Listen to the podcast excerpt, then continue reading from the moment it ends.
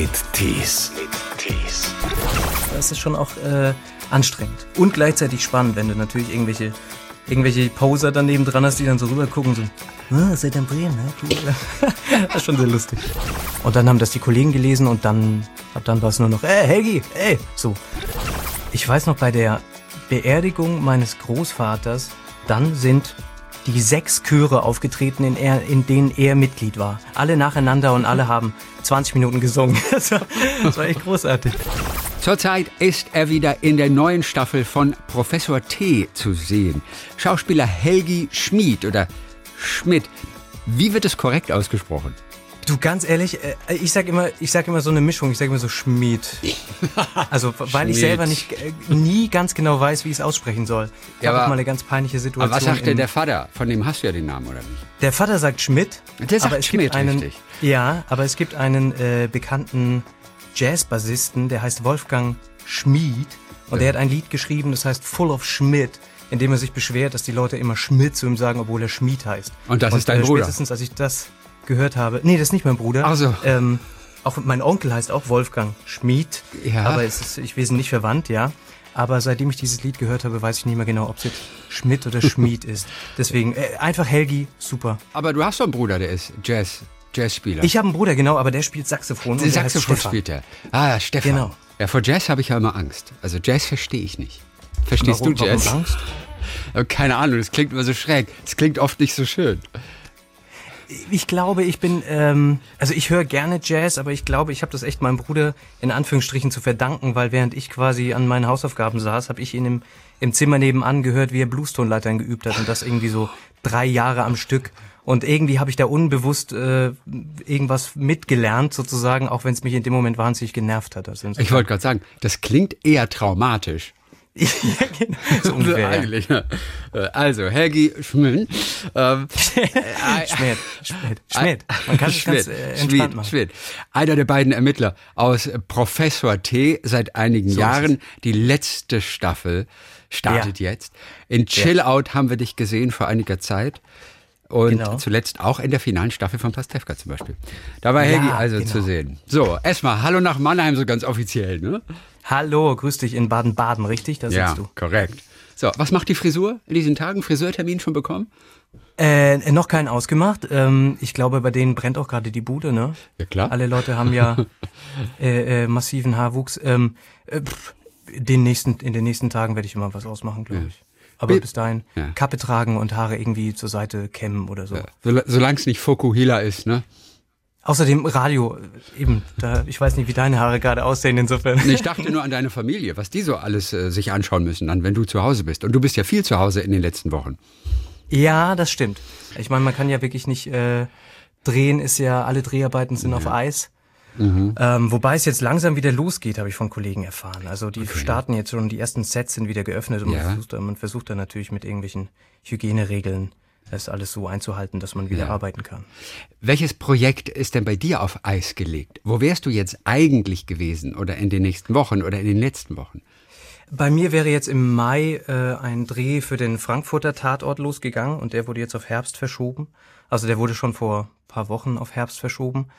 Und ansonsten wäre ich eigentlich auch bei einem Theaterprojekt hier in Mannheim dabei gewesen, was jetzt komplett ausgefallen ist. Ja, das sind so die Sachen, die wegen Corona nicht stattfinden konnten. Das heißt, auch für dich kommen Projekte manchmal relativ, ja nicht kurzfristig, aber mittelfristig. Also, dass Ja, für in ja, zwölf Monaten Fall. bereits irgendwas existiert, außer jetzt Professor T wahrscheinlich, so eine Serie, die ja eine Regelmäßigkeit auch irgendwo hatte. äh, Das ist nicht der Fall, oder? Dass man, dass man ein Jahr vorher schon weiß, was man macht. Also bei mir nicht momentan. Deswegen war das so schön, dass man wissen, dass ich wusste, okay, im Herbst drehen wir immer zwei Monate Professor T. Das steht dann an, darauf habe ich mich immer gefreut und ähm, und war dann eben gespannt, was sonst noch so kommt. Ähm, also die letzten Jahre liefen super bei mir. Ich hatte echt Glück und schöne Projekte, bei denen ich dabei sein konnte. Langfristig planen ist wirklich schwierig in dem Beruf. So. Es sei denn, man ist jetzt, was weiß Ja. ich, Christoph Walz oder so.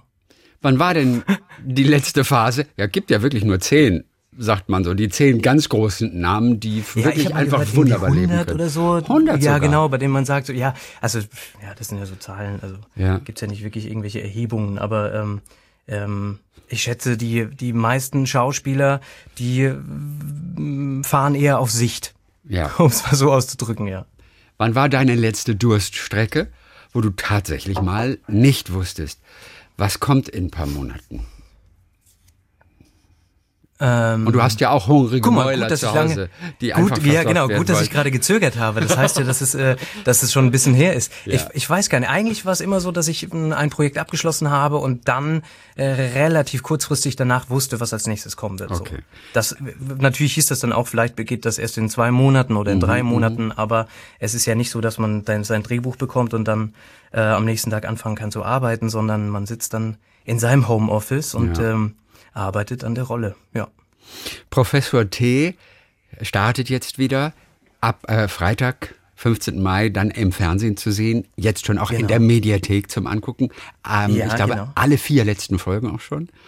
Ja, was ich super finde. Also es ist natürlich schön, wenn die Leute einschalten am Freitagabend, aber ähm, ich hatte so das Gefühl, dass wir mit dieser Serie einen ganz schönen so einen Twitter hinbekommen haben. Also zum einen die Leute zu zu befriedigen, die äh, freitagsabends gerne den Krimi gucken und andererseits die Leute, die sich schon auf diese Seriensehgewohnheit eingestellt haben von den großen Streaming-Anbietern, die sind bei uns auch fündig geworden, weil wir eben große Bögen erzählt haben und äh, es hat sogar dazu geführt, dass dann ich glaube, meine Schwiegereltern mir irgendwann erzählt haben, ja, wir haben dann die erste Folge geguckt und dann wollten wir aber unbedingt weitergucken und haben dann noch bis um 1 Uhr nachts im Internet weitergeschaut und, und also das finde ich irgendwie ganz toll, dass man es schafft, dann diese Leute auch mit der Mediathek vertraut zu machen. So. Ja, Ja. schön.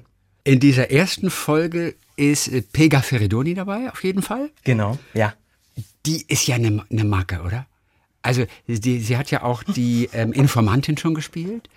Die Mhm. kriegt ja immer die, weiß nicht, die freakigen Rollen, wo sie so richtig die Sau rauslassen kann. Wie war das mit der zu drehen? Denn die ist so eine, so eine äh, Naturgewalt in Miniatur irgendwie. Das stimmt, die hat auf jeden Fall Energie.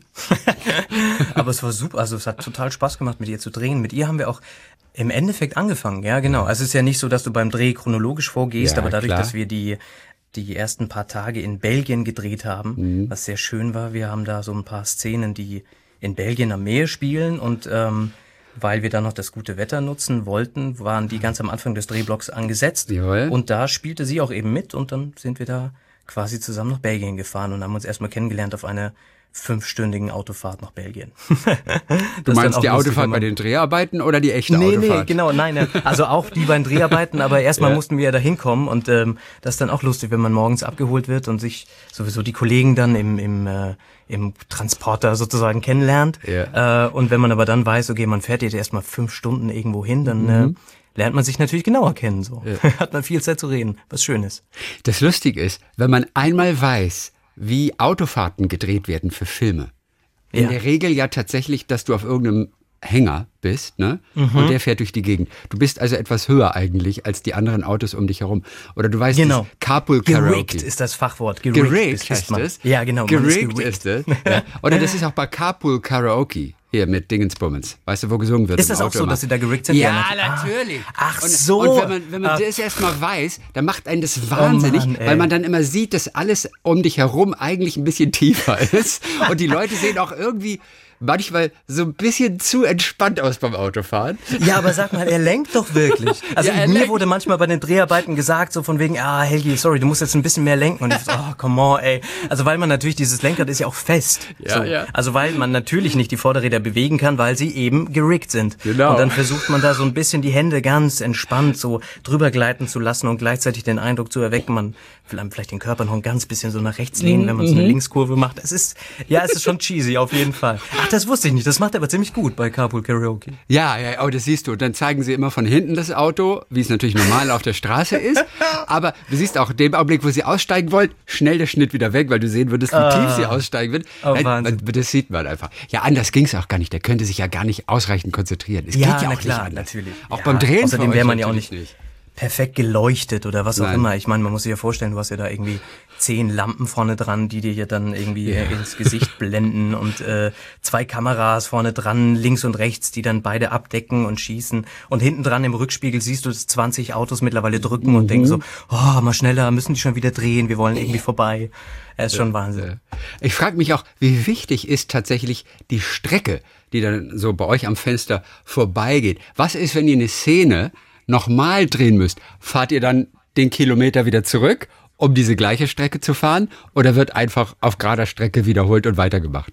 Es ist tatsächlich so, dass man dann zurückfährt, dass man dann die gleiche Strecke nochmal fährt. Ja. Also die ist schon so natürlich gibt's auch, ausgeklügelt. Mhm. Na, ja, auf, natürlich gibt's auch Momente, wo du, ähm, wo es eigentlich egal ist. Ja. Also du weißt ganz genau, okay, da sind jetzt irgendwie Bäume und eine Allee, ob die jetzt, ob wir jetzt da irgendwie zwei Kilometer gefahren sind oder nicht, das, der Zuschauer wird das nicht mitbekommen. Ja. Ähm, aber wir haben auch zum Beispiel äh, eine Nachtfahrt gehabt und äh, unser Regisseur und Kameramann Thomas Jahn hat dann gesagt, ja komm, wir fahren durch die, wir fahren durch die Innenstadt. Ich will diese Lichter haben auf dem, Mhm. auf dem Ring. Ich brauche dieses Feeling so. Und das ist natürlich abgefahren, weil wir jede, jede rote Ampel mitgenommen haben und dann immer warten, bis Ja. es weitergeht. Und dann irgendwie quasi zwischendrin mit dem Text nochmal anfangen. Und dann, ah nee, okay, den Teil haben wir schon, jetzt nochmal. Und dann, also pff, da wurde man, also da wurde ich zwischendrin so ein bisschen, bisschen verrückt, hat gut geklappt, aber das ist schon auch äh, anstrengend. Und gleichzeitig spannend, wenn du natürlich irgendwelche irgendwelche Poser daneben dran hast, die dann so rübergucken, so, ah, seid ihr am Drehen, ne? Cool. das ist schon sehr lustig.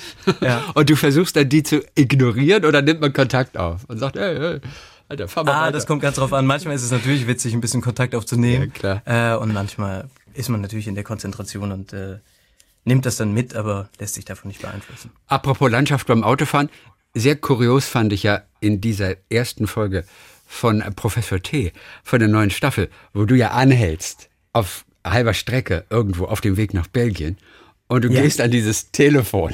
Ja. und, und es sieht aus wie in einem, wie in einem amerikanischen Spielfilm, wo mitten in der So Prärie sollte es auch aussehen, ja, Natürlich, genau. dieses eine einsame Telefon, dieser Fernsprecher da steht. Und ich habe mich gefragt, gibt es in Deutschland irgendwo einen Fernsprecher, der so wie der mitten in der Nein, natürlich steht? nicht. das ist genau das Problem gewesen. Die mussten da echt, die haben gesagt, das gibt es nicht. Also, oder beziehungsweise, warte mal, das ist ja an der an der Grenze. Ne? Ja. Jetzt weiß ich gar nicht, ob es in, in Belgien überhaupt Ach keine so. mehr gibt. In Deutschland Ja. gibt es noch welche. Ja. In Belgien gibt es, glaube ich, gar keine mehr. Auf jeden Fall haben die da einen hingestellt. Natürlich. Weil eben der Regisseur meinte, ja komm, ich will genau dieses Bild und diese Atmosphäre, die du gerade beschreibst. Also Mhm. das hat ja anscheinend auch funktioniert. Und, und ähm, wir hatten da echt auch viel Glück mit dem Wetter, weil da ist ja dann dieser tolle Sonnenuntergang. Ja. Ach, herrlich, super. Wetter ist teilweise ein wirkliches Problem, oder? Wetter macht Mhm. den Dreharbeiten manchmal einen gehörigen Strich durch die Rechnung. Was waren so die Extreme, die du schon durchgemacht hast? Oh, neulich bei einem Dreh für eine, für eine SWR-Produktion hatten wir wirklich krassen Regen. Und dann standen wir da alle im Regen und waren pitschepatsche nass. Äh, und zwischendrin kommen dann die, die äh, Garderobieren und, und halten die Schirme oder, oder versuchen, drücken im Schirm in die Hand und man versucht sich nochmal irgendwie so ein bisschen trocken zu machen, weil wenn das Kostüm irgendwann Regenflecken da drauf sind, dann kannst du das ja nicht mehr rückgängig machen so. Und gleichzeitig sind das aber dann auch Momente, also es gibt da noch Leute, die sagen, ja, großartig, dass wir Regen haben, weil wenn wir wirklich Regen in der Szene wollen dann und und es halt schönes Wetter ist, dann ruft man die Feuerwehr und dann kommen irgendwelche ja Feuerwehrleute meistens und und äh, machen dann künstlichen Regen.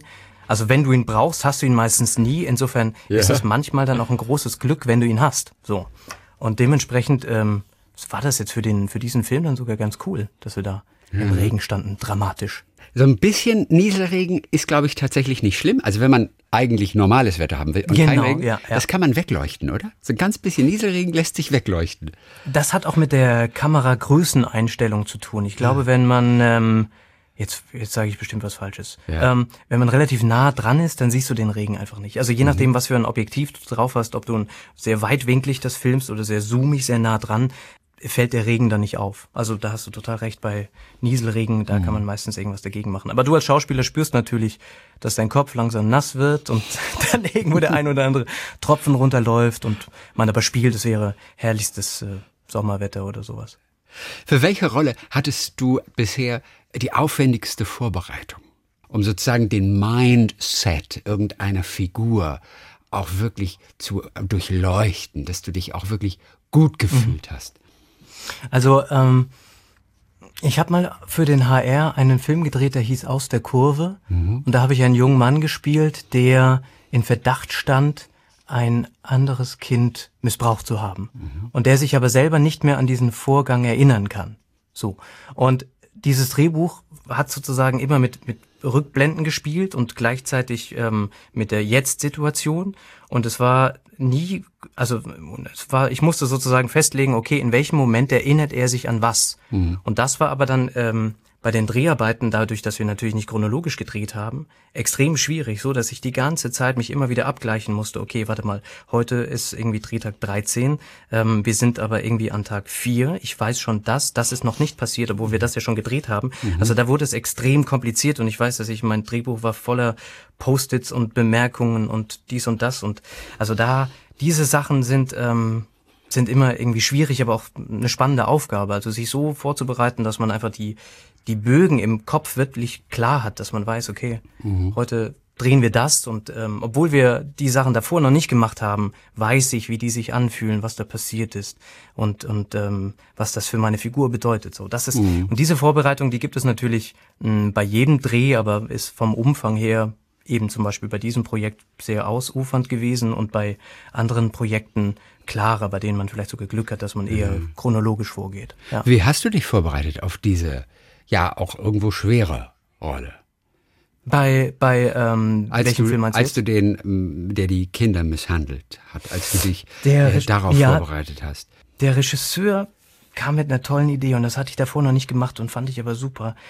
Er hat sich gewünscht, dass ich Tagebuch ein Träume aufschreibe und Tagebucheinträge der Figur. Mhm. Und dann Du, das machen Regisseure immer, wenn ihnen nichts mehr einfällt. Dann sagen sie mich, Ja, schreibt genau. mal eure Ja, ja. Träume auf. Also ich, ich schreibe sowieso wahnsinnig viel. Also immer wenn ich äh, wenn ich ein Drehbuch bekomme, dann fange ich einfach an zu schreiben und und ähm, es gibt so Standardfragen, die man immer für sich beantworten oder für die Figur beantwortet. Träume, Wünsche, Ängste, die die Figur hat. Ähm, äh, und dann äh, äh, gibt es aber natürlich das Drehbuch auch wenig, manchmal wenig Antworten darauf und dann fängt die Fantasie an zu spielen und man fängt an zu schreiben. Und aber in dem Fall wollte er wirklich ganz konkret Träume haben, die diese Figur geträumt hat. Und das hat uns echt dann irgendwie. Echte oder Anfang- ausgedachte? Also du solltest dir Träume, Träume, aber- ausdenken. Ja, genau, aber irgendwann verschwimmt das halt. Also ich meine, dann, dann bringt man das, was man mh, selber erlebt oder fantasiert hat oder imaginiert, bringt man natürlich damit rein und kann dann nicht mehr trennen. Ist das jetzt, also ist das jetzt komplett ausgedacht oder aha, da verschwimmt irgendwas so. Und dann sind wir wirklich auf, auf tolle Dinge gekommen, die, die äh, die Figur echt nochmal anders bereichert haben. Auf, Wie zum Beispiel? Wie wichtig der, der Bruder für, für, der Bruder taucht fast gar nicht auf in diesem Film. Oder gar, nee, er taucht einfach nicht mehr auf. Ähm, und, und da war auf einmal klar, wie wichtig dieser Bruder ist und, und was das mit dieser Figur macht, dieser, dieser Bruder. Ein- Einfach nur, auch wenn das nie genannt wird, ist das dann so ein, so ein Paket oder so ein Gefühl im Körper oder im Geist, das man dann mit ans Set nimmt und, und äh, beim Spielen der Figur immer wieder spürt. Ja. Du bist ja ein Schauspieler, der seiner Heimat irgendwie auch treu geblieben ist. Die meisten zieht's irgendwann nach Berlin, Nach Berlin. oder zumindest nach Hallo, München und Hamburg. Hamburg, weißt du? Ja, genau. Und du bist in Monnem. Du bist in Monnem immer aufgewachsen, bist ja in, in, in, in der Pfalz, in Grünstadt. Genau, richtig, Ja. richtig. Kannst du so richtig, richtig he heftig Dialekt sprechen? Pfälzisch? Nee, leider nicht. Warum Ich nicht? versuch's immer. Ja, pff, liegt daran, dass ich bin in Darmstadt geboren, dann sind wir irgendwie an die Schweizer Grenze gezogen und dann sind wir von dort aus in die Pfalz gezogen. Das heißt, ich habe irgendwie, ich habe als Kind Schweizerdeutsch gesprochen. Ach, Ähm, ja, total abgefahren. Mein- geht es immer noch? Hab- Nee, ja, nee, nee, eigentlich- nee, Quatsch, kann ich Also gar nicht ja. mehr, überhaupt nicht. Aber nee, ich kann es wirklich nicht, nee, gar nicht. Aber ich, es gibt so, äh, mein Vater hat gerade irgendwie die Beschäftigung, ähm, äh, was super ist, so alte Videos, äh, die er gemacht hat, äh, zu digitalisieren und dann schickt er uns ab und zu so, so Videoschnipsel und dann sehe ich mich da als kleinen Jungen dann irgendwie so ein so Schweizerdeutsch sprechen. Ich denke, was ist denn da los? Krass, ist abgefahren. Äh, insofern habe ich nie diesen, habe ich den nicht quasi von, von Kindesbeinen auf irgendwie aufgegriffen. Aber es ist so, dass in der Stadt, in der ich mich bewege äh, und viel mit Leuten zu tun habe, ich fange relativ schnell an, irgendwie so den Dialekt sozusagen aufzugreifen. Und das ist halt jetzt Monnem, ajo, Das ist Monnem. so Monnem. ist es. Ja, und warum ist es Monnem? Ist es wirklich Heimatverbundenheit? Ähm, ich war am, mein erstes Engagement nach der Schauspielschule war am Theater in Freiburg und da war ich ein paar Jahre. Und irgendwann war klar für mich, dass ich da jetzt, dass ich frei arbeiten möchte, dass ich gerne mehr drehen möchte, dass ich auch andere Theater sehen möchte. Und meine Freundin hat in Mannheim gearbeitet, Ja. hatte dort ihren Job und dann war klar, okay, dadurch, dass ich jetzt gerade nicht weiß, wohin es mich zieht, zieht's mich zu dir. Und dann bin ich nach Mannheim gezogen. Und jetzt leben wir seit, ähm, ja, dann seit jetzt acht Jahren hier. Wow. Abgefahren. Ja. Achtjähriges, achtjähriges mit Monem. Achtjähriges in Monum. Ah, ja, super. Ja. Kann man schon machen. Was sind deine Connections zu Island? Also deine Mutter ist Isländerin, von der hast du ja auch den Namen dann letztendlich Helgi. Ja, ist, genau, Ist es nicht schön, einen Namen zu haben, den andere nicht haben? Ja, ja, natürlich. Also du, du bist das Gegenteil Das von toll. Christian im Prinzip, weißt du? Du bist Ja, das Gegenteil. ja, ja. Ein Helgi. Es ist ja, ich heiße eigentlich Andreas Helgi Schmidt. Ja. Schmied, Schmidt. was Whatever. ähm, und äh, als ich in, im, am Theater angefangen habe und dann die erste Produktion war und auf einmal sieht man sich auf dem Leporello ein, ein, ein Bild und unten drunter stehen halt die Spieler von links nach rechts, bla bla bla bla bla bla, Andreas Schmidt. Ich dachte, hä? Naja, okay, Andreas Schmidt, das ist jetzt ja wirklich, da könnte jetzt auch irgendwie Martin Meyer oder was auch immer stehen. Also es ist ja, Ja. der Wiedererkennungseffekt ist gering. Und ich habe ja diesen zweiten Vornamen, den ich aber, ich habe den aber natürlich nie wirklich so benutzt. Und dann bin ich halt äh, zur Dramaturgie gegangen und habe gemeint, hey, könnt ihr da irgendwie Andreas Hegi Schmidt schreiben? Und dann haben das die Kollegen gelesen und dann, ab dann war, da war der Switch sozusagen da. Ab dann war es nur noch, ey, Helgi, ey, so. Und dann äh, ist Andreas sozusagen hinten runtergefallen und seitdem nennen mich alle nur noch Helgi. Was aber schön ist. Dass du eigentlich auch nicht genau weißt, wie der Nachname nun heißen soll, Schmidt oder Schmidt oder so. Das hast du gemeinsam mit Kim Basinger oder Basinger, denn die hat auch mal Die gesagt. weiß es auch nicht. Nee, die weiß es auch nicht. Hat gesagt, mir ist es auch egal. Basinger, Basinger ist alles für mich okay. Die Leute schreiben ja auch dann, das Schwierige daran ist für alle äh, Hörer jetzt, dass Schmied bei mir S-C-H-M-I-D Ja. geschrieben wird. Also es ist nicht I-I-D, dann wäre es klar Schmied und es ist nicht I-D-T, dann wäre es Ja, klar Schmidt. total. So, deswegen ist es da, dass die Krux dabei. Deswegen schreiben die meisten Leute mich auch einfach mit DT. Punkt. Ja. Wie ist deine Verbindung zu Island? Wie gut kennst du das Land? Wie gut kennst du die Menschen? Ich war eigentlich als Kind und Jugendlicher jeden Sommer da. Okay. So. Und das immer für drei, vier Wochen. Und insofern ähm, habe ich einen starken Bezug zu dem Land. Ich habe da nie länger gelebt als jetzt sozusagen in den Sommerferien, dort den Urlaub verbracht. Aber natürlich in der Zeit, in der wir dort waren, haben wir alle Verwandten besucht und sind durch das Land gefahren oder einmal drumrum und also alle Wasserfälle 10.000 Mal gesehen, die es dort gibt. Ähm, und das ist sehr schön, das möchte ich nicht missen, weil das ähm, für mich ein ganz besonderes Land ist. Und ähm, ich damit auch irgendeine gewisse Sehnsucht mich ich zu diesem Land habe oder ähm, Ist, ist es die Natur? Also ich meine, Wasserfälle, das ist ja schon mal ganz schön. Wir kennen aus Bildern dieses vulkanartige Gestein und die Landschaften dort. Was Es macht für dich das Land sonst aus, Island? Das ist ja so ein, so ein, so ein faszinierendes Urlaubsland mittlerweile. Sauteuer, Ja, ja, ja. sauteuer, Ja, ja, aber, ja. aber ich glaube, extrem eines der teuersten Länder überhaupt. Ja.